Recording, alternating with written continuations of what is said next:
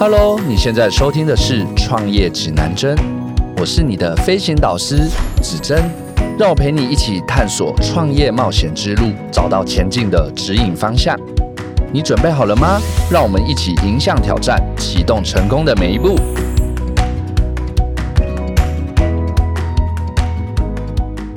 Hello，大家好，我是子珍，欢迎收听创业指南针。过去在台湾一直没有关于健身美容产业的 SaaS 服务，面对快速变化的科技发展，健身产业一直没有良好的应对方法。今天邀请的来宾，他是从法律系跨足到健身产业，打造了专为健身美容产业所设计的线上预约系统，解决健身产业数位转型的问题。并且今天的来宾，他也曾经荣获了百大 MVP 经理人，同时也是台湾运动健身数位转型发展协会的理事长。现在就让我们来欢迎一期 Fit 共同创办人的王云婷，云婷来跟我们观众朋友打声招呼吧。嗨，大家好，我是一七 Feed 的 Felicia 王云婷。好，嗯，云婷，因为其实一七 Feed 其实它在呃这个相关产业，它是我我自己觉得是蛮有名的啦，因为我自己就是有去一些就是健身产业服务，就是对对都有去看到有使用你们的这个服务嘛。但你还是跟观众朋友大概说明介绍一下你们的服务做的事情是什么？OK，嗯啊，我们是专为。呃，递延性商品产业所设计的营运管理系统，对我们现在那当然都是讲 SaaS 服务，就是 Software as a Service，所以就是呃云端的这种云端管理系统。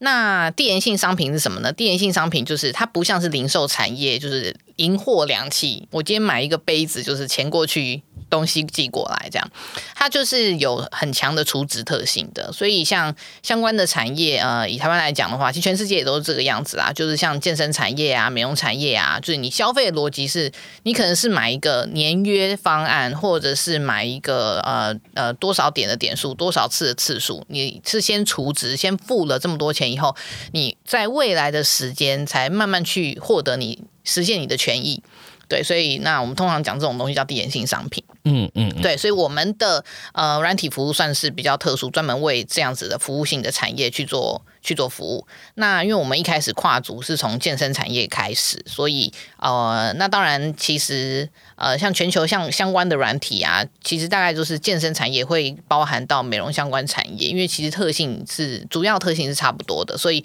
呃我们是从健身产业后来再跨足到美容产业。那当然。还是以是健身产业为主，这样。那我们目前应该算是健身产业第一大品牌。那蛮好奇，是云婷当初，因为你有说那时候创业是你跟你老公两个人夫妻一起创业嘛？是是。那你们当初为什么会去创这个？公司啊，这个呢先理清。其实我们原本是 在台大念研究所的时候，我们就是一群好朋友，然后我们就是其中两个好朋友。那其实我们并不是说好像那种真的是夫妻想到什么 idea 出来创业，我们比较像是好朋友一起创业，然后才最后才走在一起这样子。对啊，那当初其实啊，我自己念法律，我自己觉得个性还相对保守啦，其实没有想要。我觉得我很适合加入新创，可是我不见得适合创业。但 Tiger 就我们公我们另外一个创办人也是后来我先生，就是他是呃台下商研所毕业，那他商研所他就从一个大胖子，然后就开始健身减肥，然后变成后来体脂肪只有七葩的的那个精壮的，对对对小当时小鲜肉，对对啊，所以他在这个过程中，他台大。健身运动的过程中，那他当然开始研究呃相关这个相关产业的所有的问题。他甚至为这件事情还跑去 Virgin 当过教练。对，所以他是热衷于那种运动、健康、健身这一块。对对，他真的是个 fitness lover。然后他呃在整个产业包含什么 supplement 啊，然后这个运动的这些。就真的，他把自己当成一个教练，很认真在学习相关所有的知识，然后还有相关上下游产业的所有的东西，他基本上都是有认真研究过。嗯嗯，然后会发现，就是台湾这个产业其实存在着非常多问题，然后还有那其实有问题就是有创业空间嘛。那当然，这个产业其实，在当时，呃，你看他毕业的时候，我二零。二零一零年一二到二零一二年那那个区间，其实台湾的精品工作室其实才刚要开始萌芽，对，所以他也发现其实这个商机其实真的蛮大的，所以后来他就嗯毅然决然投入这个产业。那后来我是从呃大陆那边工作回来以后，才受到他的邀请，才加入他这样子。哦，OK，对对，那当时其实我回来的时候，我在大陆那边工作的相关的投资人，其实也已经非常看好这个产业了。所以像二零一四年，他们呃，我记得他们讲说，二零一四年还是二零一六年是，其实在中国大陆的体育元年，就是所有的投资人就开始。一窝蜂的挤向这个产业，然后做做相关的规划跟发展嘛。那其实你可以看到全球市场还有其他的一些新创都在这个产业里面有很活跃的发展，所以我们觉得那个时候你看全球的趋势，就感觉这个是很可以跟的东西啦。对，那刚好他也在这个产业也投入，所以呢，我们后来就往这个地方发展了，这样子。那这部分我也想更延伸问一下雨婷，就是说当时你先生看到的，就是有听到说是看到一些问题，嗯嗯嗯，他们是看他是看到了什么样子的问题，然后他想要如何去解决呢？好，其实最早的时候，就像我讲，就是这个健身产业，其实它它的这个领域范畴其实非常大，你可以卖器材、卖营养补充品，然后你单纯单纯当教练开场馆。那其实这这像刚刚提到这三个部分，其实都已经非常非常多人在做了。那但当时呢，其实美国有一个商业模式叫 Class Pass，对，然后他就是做那个线上的健身通行证。嗯，所以那个时候台湾其实完全没有这样子的东西，所以我们那时候就觉得，哎，这东西非常有趣。比方说，我现在参加健身房，我一定是比方说我是 Virgin 会员、全真会员，去运动中心。上上课这样，那我能不能有一个汇集是通用型的？就是我买这个汇集都可以。对，然后全台湾所有的馆，我是不是都有机会可以去？所以那个时候很全球很疯这个 model，所以我们那个时候一开始是是采取这这个角度去切入，因为没人做，然后而且我们就有市场。可是其实我们一进入的时候，我们就发现其实。这个水还蛮深的，因为当时全台湾所有的经营场馆的业者，他们其实没有用任何数位工具在营运，所以他们都用纸笔在工在在工作。那其实你类比其他什么零售产业啊、餐饮产业，你就会发现，其实他们至少都还有 POS 这种东西。对对，那健身服务业其实它是没有的，很多人他就发一张纸或者是一个什么小卡片，像几点卡一样，就让你盖章嘛。对啊，所以我们后来觉得我们要让。客户的这个剩余产能能够填补，因为呃呃通健身通行证这个东西的本质，呃，它是一个云端的汇集，所以你势必要能够掌握所有场馆的的时间，就它具体的库存是什么东西。如果你没有一个数位工具去掌握的话，你根本就没办法做这个生意，一团乱。没错，所以我们后来就。必须要去打造一个这样子的系统，然后一做下去以后，就发现其实很多客户真的很需要这个东西，所以我们那当然有当时的营收考量，还有当时整个市场发展的速度，我们后来觉得说，哎，那我们应该先帮助产业做到数位转型，然后科技营运，我们才有办法去。不管是在他们的行销导课上面，在他们的 daily operation 上面，或者是在他们的剩余产能填补上面，才能做到完整、非常完整面向的帮忙这样子。我觉得刚刚雨婷在，其实都现在我现在第一题都还没问，对对对，因为我刚刚觉得你刚刚讲的东西，我觉得就是含金量太高了，就是就包含着你刚刚就提到说，就是一开始你们是因为你先生喜欢。健身嘛，是，但然后就当初就是当初他喜欢健身，然后所以他去了解这产业，对，然后看到这产业可能的市场需求是什么，再看到问题是什么，然后一开始他可能一开始也是想说是走那种通行证这一块，就是发现说，哎，美国有流行，可是华人或台湾这边都没有在做，对，就开始往这边去做。但你们在做的时候，你们又有再去去思考说，哎，做这件事情它可能的产生的。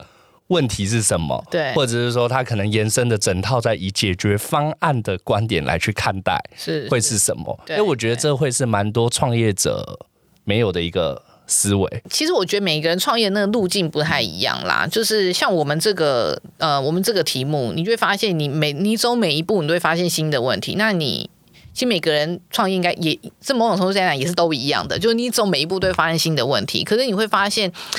你有些问题你不去突破，你根本就没办法走到你原本目标要走到那个点。对啊。就，像我之前在之前的那个，也是之前邀请来宾的时候，就有去提到，就我很喜欢一个数据，就是就是哈佛大学的那个嘛，就呃哈佛大学的一个呃管理大师是。叫克利呃克里斯汀森，啊。对，克里斯汀森就是当时他提出破坏式创新的，对他就有去讲到说，一个新创产业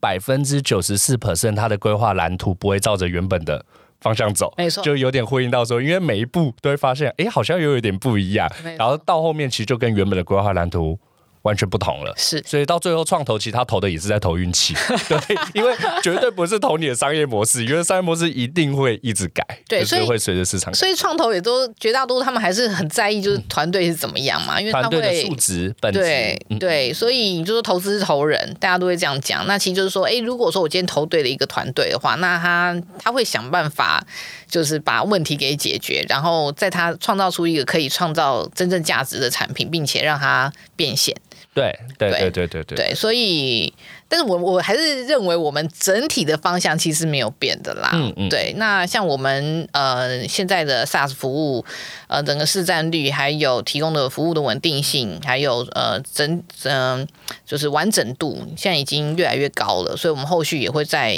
尝试再去推动呃像原本这样类似通行证。目前你们市场主要是在台湾吗？对对对，目前合作的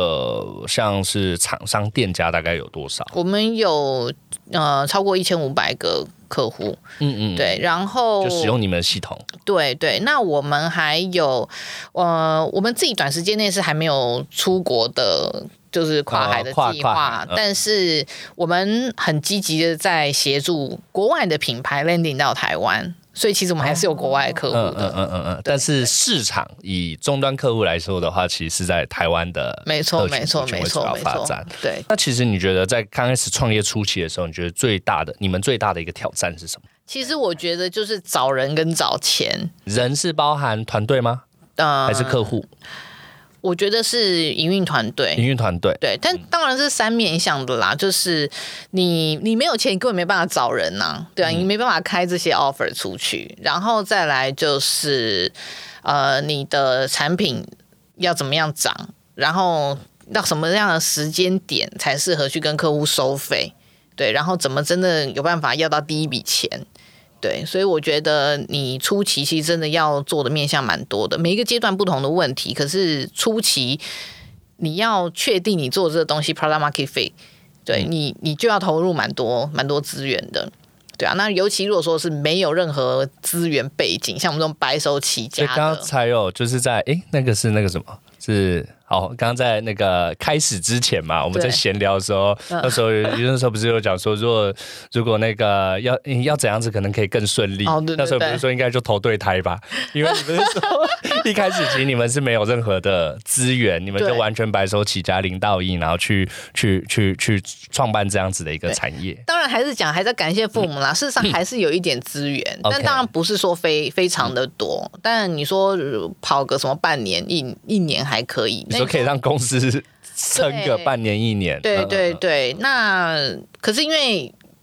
你你这些钱毕竟不是非常多嘛，你说那种几十万、一百万这种钱，那你顶多就是哎你自己不不领薪水，然后给给同事，那你的团队肯定也是非常的小，嗯。所以我们那个时候大概呃算是四个人。嗯。四个人、五个人以内的这样的团队开始操作的，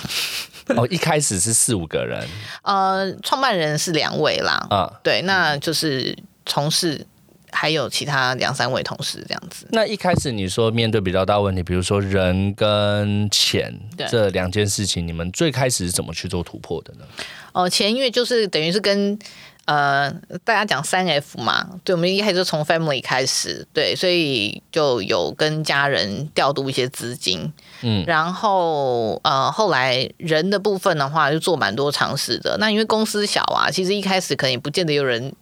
能加入，愿意加入你，加入核心的团队，对嗯对对，那其实我觉得对家，嗯，怎么讲呢？我觉得对同事来讲啦，我觉得他们愿意加入，我们就很感激了。对，那什么核不核心都都可以不用谈，因为我觉得创业有一件很重要的事情，就是你遇到什么人，你就要能够识别他的优点，并且让他在这个团队发挥。啊，对对其实我觉得是人看到是团队的优呃，看到每个人的优势，然后怎么去组合成一个团队。对，然后还有就是说，如果真的不适合你，真的可能就要快速的试出这样子。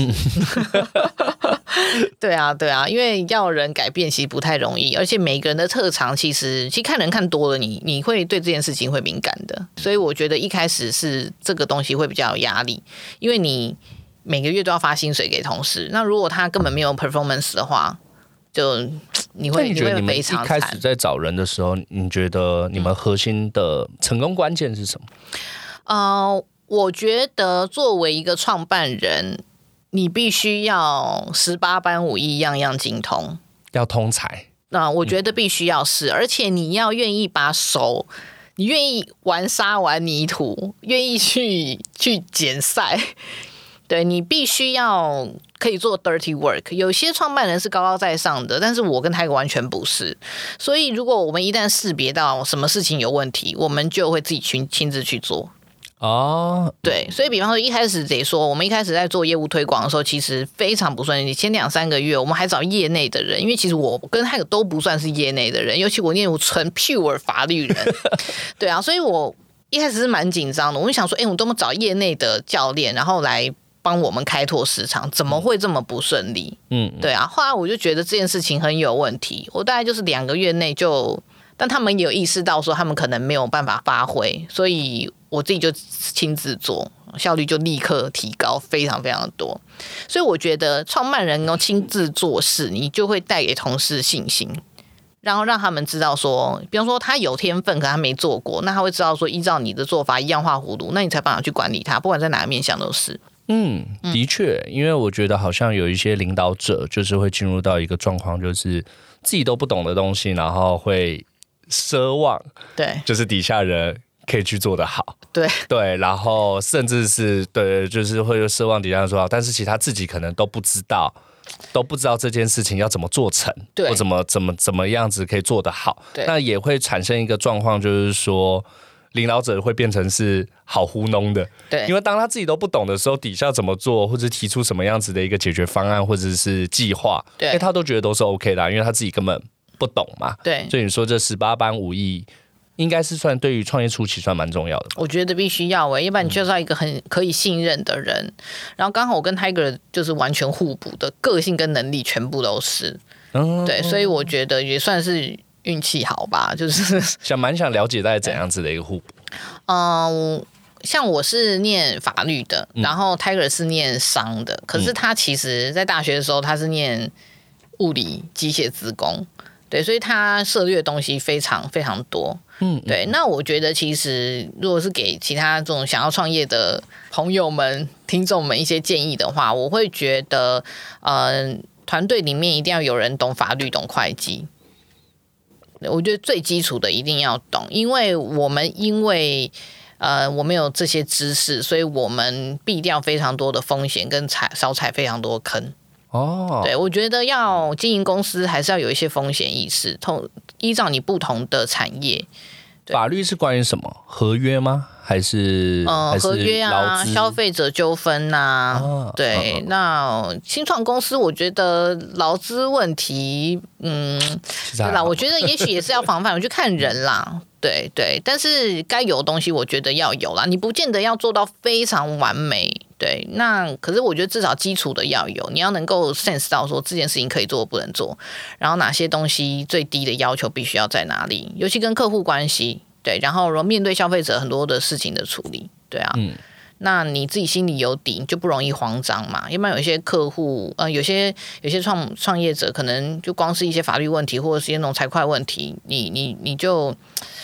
你你就光是处理这些问题，你什么事情都不用做了。其实是哎、就像我这边呃，应该我比较有感的，其实是、呃法律，我目前还没有太大的感觉，但是我比较有感的，我觉得是有没有财会啊这方面的。我觉得不一定真的是要多强，但是有没有这方面的逻辑就蛮重要的，就包含就是像有一些就是他钱就是乱烧乱喷，对。然后人乱请，对。然后但根本没有去想到这个东西占他的成本多少，然后他的公司的毛利多少、净利多少，这些税务什么的，然后还有一些什么股东股权合约乱签对这些的，其实这这都会去产生蛮大的一些问题跟基础，然后包含什么薪资不发自己，然后最后要贷款贷不下来之类的，就是这这些好像都是有听到一些走过一段路的创业者，然后去讲到说，哦，这个东西好像是创业一开始必须要会的，或者是说尽量要有这样子的人，或花点钱，可能请这方面的顾问，好像都还比较好。对，我觉得最基础的啦，就是。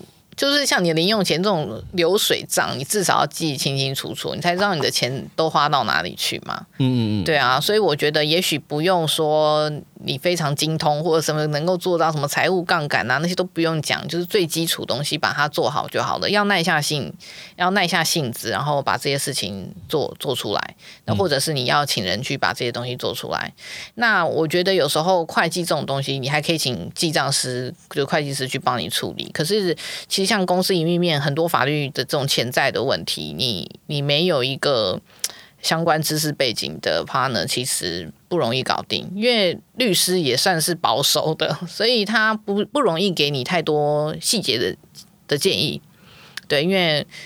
也是风险规避嘛，对啊，我跟你说以后，如果你最后发生什么问题，你觉得那是那是我我跟你说的，对，所以我觉得如果有这样子的呃成员在核心团队里面，其实对大家应该会蛮有帮助的。嗯嗯嗯，我认识的律师都蛮保守的，他们讲话做人都很保守，对，相对的，他们都会很怕他们的一言一字会造成一些什么样的误解、影响、误解，对，没错没错。那我想要问一下云婷，就是蛮好奇是你。在就是你们在创业的一个过程中，遇到比较大的一个挫败的经验是什么？啊，挫败的经验哦，其实我不会觉得我们遇到什么挫败，我觉得我算是相当乐观的人，所以我我只会觉得我还没成功，这件事情可以换一个方法做。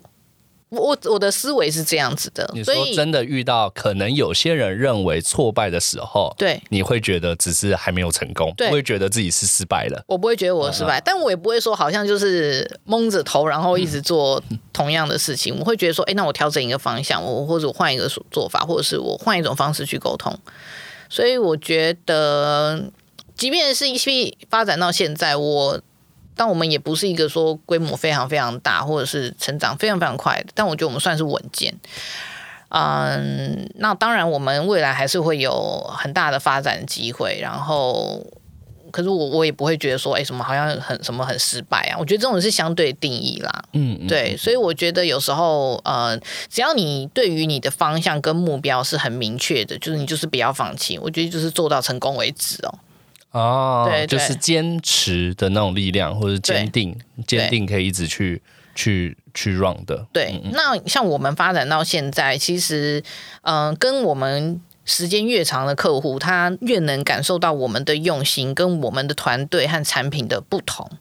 对，那很多人可能就觉得说，哎，我就开一个小健身房、瑜伽教室，我就是一个预约工具而已。可是他会发现，呃，跟我们长时间合作的客户，他会发现。一期 fee 真的在产品的用心跟深度，还有我们整个呃团队秉持的一直都是长期主义。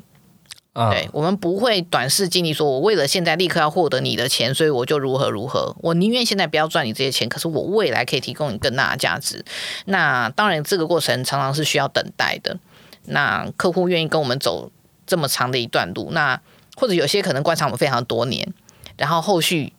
呃，发现我们真的是非常可靠，所以给我们的反馈都是非常非常正面的。正面的，嗯，对，所以我觉得这对团队来讲就是很大的鼓舞嘛。对，因为有时候你在创业的过程或者公司发展，你身处于一个新创公司，啊，如果这个公司不是资源非常多的话，其实你有时候不见得能够感觉到它很快速的成长。你会觉得你好像每天在做同样的事情，对，可是就滴水穿石嘛。可是会不会感觉到他力量？听起来，我觉得云婷，你们这样会不会其实，在发展的过程中，这是我的一个猜测啊，就是说，就是说，因为其实你们是很重视长期的，嗯嗯，就是你们会用更宏观、长期的角度再去看待事情，包含面对客户。在这中间过程，我相信可以养成一些你们的，就是很始终的一些合作伙伴。是对，但是应该也会因为这样子会失去一些对机会跟赚钱的部分。那这部分想要了解一下，你怎么看？啊、我觉得跟创办人的个性有关系。嗯其实创业很多种嘛，比方说我做一个贸易商，我发现一个东西啊很有市场，我就立刻进货，然后到到市场来卖，然后我就海削了一笔，然后可能就几年做一次这样子的生意。那可是。呃，以我跟 Tiger 的个性来讲的话，我们很在意我们是不是能够创造一个产品。我们喜欢做产品，而这个产品可能对某一个产业，或者是可以对某些人产生巨大的影响。能不能改变你？我们很在意我们对社会有没有办法贡献一己之心力，或创造一些 impact 对。所以，嗯、当然，这个这是个性的问题，所以我觉得每个人适合做不同的事情啦。那当然，我们要做这件事情，就说啊，这种要做这种事情，通常就是水会很深嘛。所以你怎么样去跟，比方说，呃，如果说同业或者是竞争对手，他们有夹带的国际的资本，或者是他们的背景很雄厚的时候，你怎样去忍受人家的奚落，然后还有你要怎么样忍受孤独，还要忍受一些呃人的抛弃或背叛。对，那我觉得这就是完全是考量考，就是考验创办人的心理素质。对啊，所以我们如果说就是喜欢做这件事情，那我觉得我们也不用，我们得要懂得放弃哪些钱是我们不去赚的，呃，不要短视尽力啊。对我们来讲啦，对啊，因为你要赚钱，其实我觉得要赚钱的方式实在太多了。然后，而且现在这个找工作其实也蛮容易的。对说实话，因为大家都缺工嘛，所以你只要是一个哎、诶好像还不错的人，其实我觉得你要获得工作机会，就而且大家都斜杠啊，所以你有各种方法。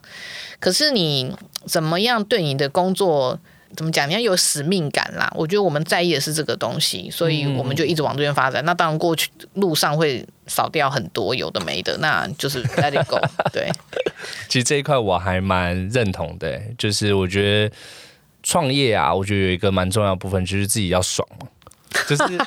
对啊，如果你是为了嗯怎么讲，就是你可能只是为了钱或者是短期的利益，当然当然创业还是还是赚钱还是很重要，对对。只是但是不要说只为了赚钱这件事情什么都来，对或者是什么样子的客户都 OK，或者是能够先拿到钱都先拿到钱。第一个可能客户不是你喜欢的，然后第二个跟这些人合作也不爽，对。然后再来第三个，我觉得要又好像违背自己当初创业的一个初初衷。那我觉得这就还蛮影响到整个创业的心情跟那个能量状态的。对，那如果是有这样的状况，可能这种类型的人就不这么适合创业啦。啊，话，你说对看短期的人吗？除非他的他的模式就是专看短短期，而且他还还可以看得很可。是确实有这样人，对，那他就很适合这种类型。可是他可能不见得不见得适合做产品，因为产品我觉得，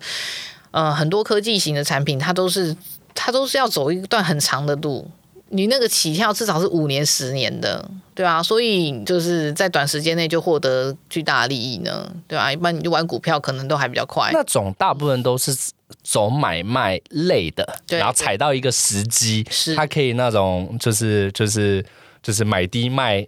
卖到那个价差好几倍的，然后他们就是这样子，突然可以赚到一大笔钱。对对我有遇过这样子的人。对，那就是时机财啦，就跟命也有关系啦。对，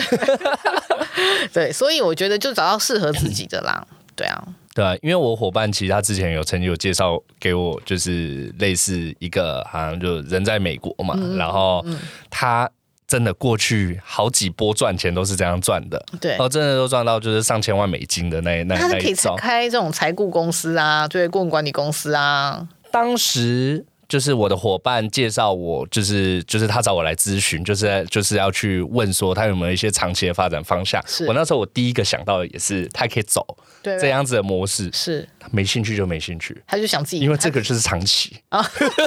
他就是他就是还是有那个短期思维，就是还是还是觉得哦，我还是想要赚快钱。OK，真的我不会想要做长期的事情，又劳心又又又耗神。他只帮自己赚吧，就是他是帮自己工作，对，所以他对于真的想要去帮助别人，然后透过这个东西去帮助别人去做经营，他不会不会不不太会感兴趣。对，而且也许他就是只适合做这样的事情，嗯这样子的模式。如果他今天要帮别人管理资产的时候，反而他可能 performance 没有那么好，有可能。嗯嗯，好，那云婷，你觉得你现在的创业成果，是觉得你有做对哪些事情呢？嗯，创业成果我们做对哪些事情呢？其实我觉得是很多小的对去累积的啦。嗯对啊，那如果真的要说，我觉得是我们真的有看到客户的痛点，真的有去解决他们的问题，因为毕竟我们这是要换钱的东西嘛。嗯 对啊，所以呃，那当然像包含我刚刚提到这个长期主义，对，因为你一定要是这样子的团队，你从产品的展现一直到呃业务和客户客服相关的这种沟通，都要说服客户，就是你。长远来讲是可以提供他就是真正完整、真正有价值的帮助的，嗯，对，所以啊、客户才会跟你跟的久，他才才会付钱越付越多嘛。那一定是软体服务也真的有呃帮助到他，他才有办法一直持续的扩张。所以你们在过程也会很在乎你们本身的一个产品跟服务的一直不断的提升？跟当然，当然，这就是 SaaS 的本质，嗯嗯嗯就是你是用年约哦，或者是月租这种租用的方式，然后你不是买断的嘛？对啊，那当然，现在还是有很多呃潜在的客户，他们对这种云端软体的认知还是呃停留在。嗯，比较早期，然后他们可能不知道为什么要用租用的，而不是买断的，所以，嗯，所以这也代表还是有很大的市场，因为就是客户还有很多可以被沟通的地方。其实这某种程度，它确实是有点违反人性的地方、欸嗯因为就像呃，全世界应该第一个去做这种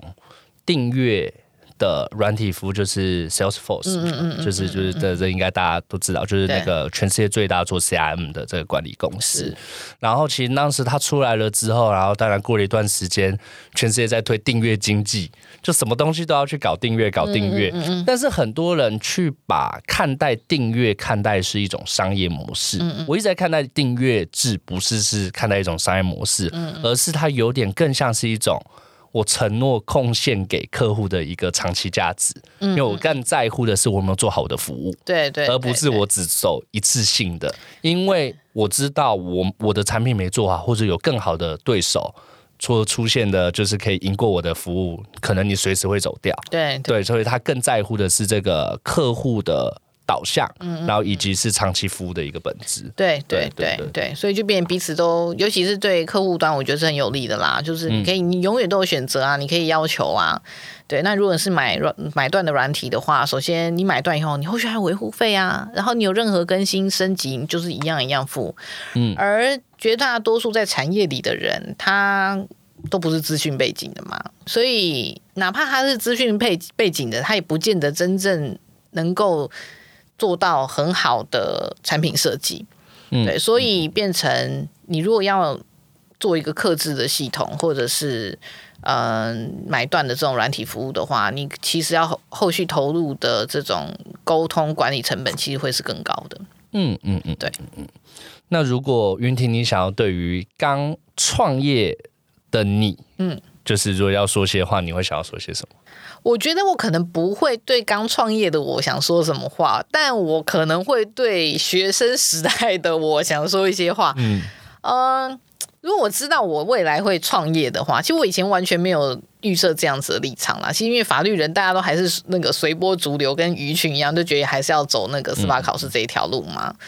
所以如果我早知道我会出来创业的话，我可能会。